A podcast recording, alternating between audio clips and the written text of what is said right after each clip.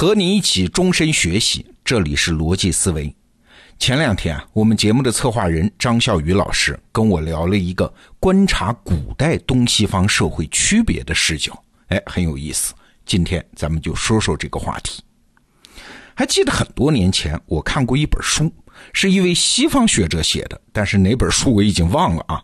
我印象很深的一段呢，是说中国的皇帝啊非常仁慈，特别珍惜民力，不像西方那些君主啊奢侈无度，滥用民力。那为啥他这么说呢？他的依据啊是东西方古代的建筑风格。你想啊，古代西方，比如说古希腊、古罗马的建筑，一般都是石头建造的。比如雅典那个著名的帕台农神庙，平面占地面积虽然不大，差不多半个足球场吧，但是整个神庙最高处十九米高，庙身是由四十多根大理石柱子支撑起来的，每一根十多米高啊，将近两米来粗，每一根都差不多是八十吨重。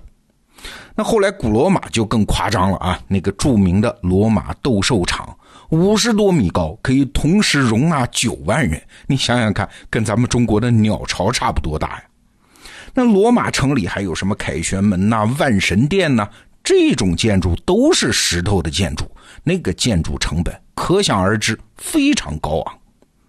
那再看咱们中国统治者搞的那些建筑啊，比如说最大的也不过是故宫嘛。故宫虽然是世界上最大的建筑群，占地七十二万平方米，九千多间房子，听上去规模很大，但它实际构造是比较简单的，单个建筑和一般的庙也就差不多啊，是平铺开来的。其中最大的呢，也不过就是那个太和殿，最高的一根柱子也才十二米高，而且是木头的。故宫再怎么雕梁画栋，大部分建筑实际上就是一间一间的平房嘛，在工程量上和古罗马的那些建筑没法比。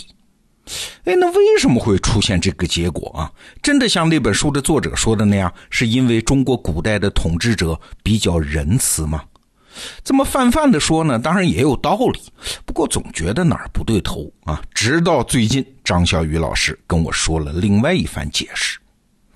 他说：“这是因为社会生产形态和政府的资源汲取方式不同带来的。”我们来看这个分析啊，从当时的生产力水平来说，都是农耕社会嘛，那产出能差到哪儿去？真要是比起来，咱们中国农耕社会的技术水平、劳动生产率那还是比较高的。但是为啥古罗马反而能有钱造那么昂贵的建筑呢？其实啊，这个问题，德国社会学家马克思韦伯曾经给出过一个解释。因为古罗马的经济形态非常特殊，可以归纳为一个很怪的名词，叫奴隶资本主义。哎，这话怎么讲？我们都知道啊，古罗马是一个奴隶制社会，在罗马城里面，一百五十万人口有九十万都是奴隶，那超过二分之一的人口啊。那奴隶是啥呢？在当时的观念里啊，奴隶可不只是人，他是财产，是所谓会说话的工具。那既然是工具，就要物尽其用啊！什么粗糙的食物、恶劣的生活条件，只要你能够活着就行。把奴隶折磨死了，损失的也只是购买他的成本，没有其他衍生的损失啊。所以那些大型的、繁重的、粗糙的重活，可以没日没夜交给他们干。罗马贵族把这些奴隶组织起来，投入到规模化的商品生产中去，就好像使用机器一样啊。所以，我们先不说什么人道主义啊，你可以大概把奴隶想象成今天工厂里的机器，而奴隶主呢，就是现代的工厂主啊。这些工厂当然生产的也不是日用品，他们生产的全部是是奢侈品，包括我们前面讲的那些昂贵的建筑。那问题来喽，古罗马的奴隶是哪儿来的呢？哎，来自于对外战争扩张。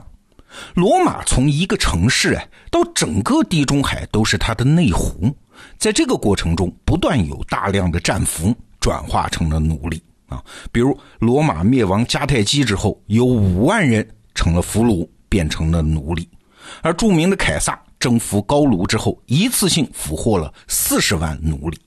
在当时的社会制度中啊，这些奴隶就是罗马社会中的资本元素，不用考虑他们是人啊，不用考虑他们的社会属性，它就是钱，就是财富而已。只要征服在继续，这种资本就不断的注入到罗马社会之中啊。胜利越大，奢侈品和昂贵建筑的建造资本就越多，这才有了什么万神殿呀，什么斗兽场啊。那你说咱们中国古代的统治者为啥这么干就不行呢？要知道，中国古代社会的居民的主体是自耕农，虽然自耕农也交皇粮国税，那个日子过得也很苦。但是有两点，它和奴隶制不同。第一点，你想，自耕农在一个历史阶段里面，它的数量是相对固定的，不像奴隶啊，只要有战争胜利，就可以源源不断的产生。那中国的皇帝和自耕农之间的经济博弈，它就是个零和博弈关系嘛。你官府多收税，老百姓就少吃饭，这中间你总得找个平衡点吧。所以，中国古代的财政总是量入为出，总不能穷奢极欲，把老百姓逼造了反吧？所以啊，在中国古代的政治伦理中，就出现了轻徭薄赋的传统。中国有很多皇帝啊，都刻意节省，比如说那个著名的汉文帝啊，本来想修一座露台，工匠一算啊，这个费用相当于十户中产阶级一年的收入。汉文帝一听吓坏了，就放弃了这个打算啊。那最极端的，我们以前节目也讲过，清朝的道光皇帝，就是打败鸦片战争的那个皇帝啊。他吃饭只吃四菜一汤，穿衣服据说除了龙袍之外，其他都是带补丁的衣服啊。我还看过一则材料，说道光皇帝办个国宴，也就是几碗打卤面啊。那这样的皇帝总是被儒家伦理赞扬。这为啥呢？这其实是自耕农社会带来的财政特征决定的。自耕农和奴隶啊，还有一点不同，就是他有自己发达的社会组织，你是不敢过分压榨他的，因为每一个自耕农的背后，他是一个家庭，甚至是一个宗族。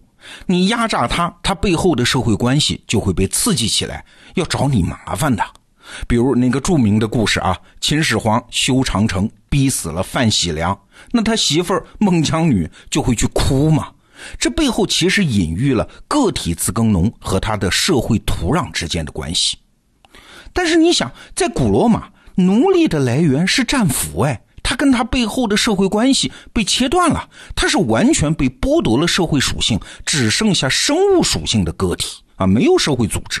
所以啊，奴隶承受剥削的耐受力是远远高于自耕农的，所以他们才可以建那么昂贵的建筑吗？哎，这些其实都是超越当时社会生产能力的。当然了，即使我们不考虑奴隶制度本身的残忍性，这个制度它也是有致命漏洞的。为啥？因为你的扩张停止了，你就完蛋了嘛。